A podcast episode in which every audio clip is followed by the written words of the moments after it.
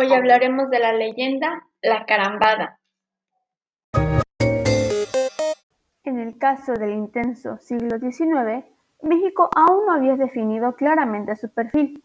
Las instituciones estaban mezcladas con la vida mítica de personajes que más que la historia nacional construían la leyenda de México. Así, el imaginario de la sociedad de la época se llenaba de hombres de perfil oscuro, cuyo nombre inspiraba terror y modificaba la vida cotidiana de los mexicanos. Este es el caso de Leonarda Martínez, la famosa asaltante de caminos, apodada La Carambada, quien después de realizar sus fechorías vestidas de hombre, se descubría el torso para mostrar a sus víctimas, en medio de risotas, que era una mujer quien los había asaltado.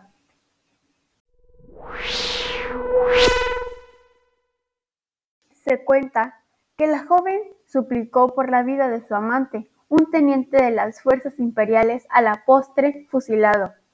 Sus lamentos llegaron hasta los oídos de Benito Sedena, entonces gobernador de Querétaro, y del propio Juárez, pero no obtuvo respuesta favorable y al ser rechazada decidió volcar todo su rencor sobre los poderosos de esa época.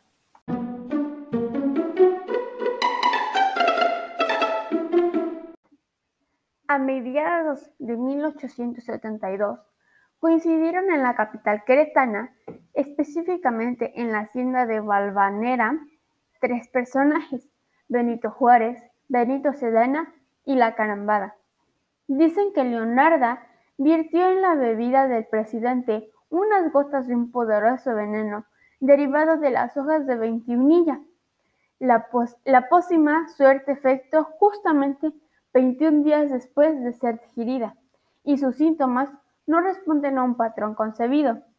Pues bien, la historia registra que 21 días después de esa reunión, el 18 de julio de 1872, el presidente Juárez dejaba de existir a causa de un ataque de anemia en el pecho, enfermedad que no tenía antecedentes en la vida de Benemérito de las Américas.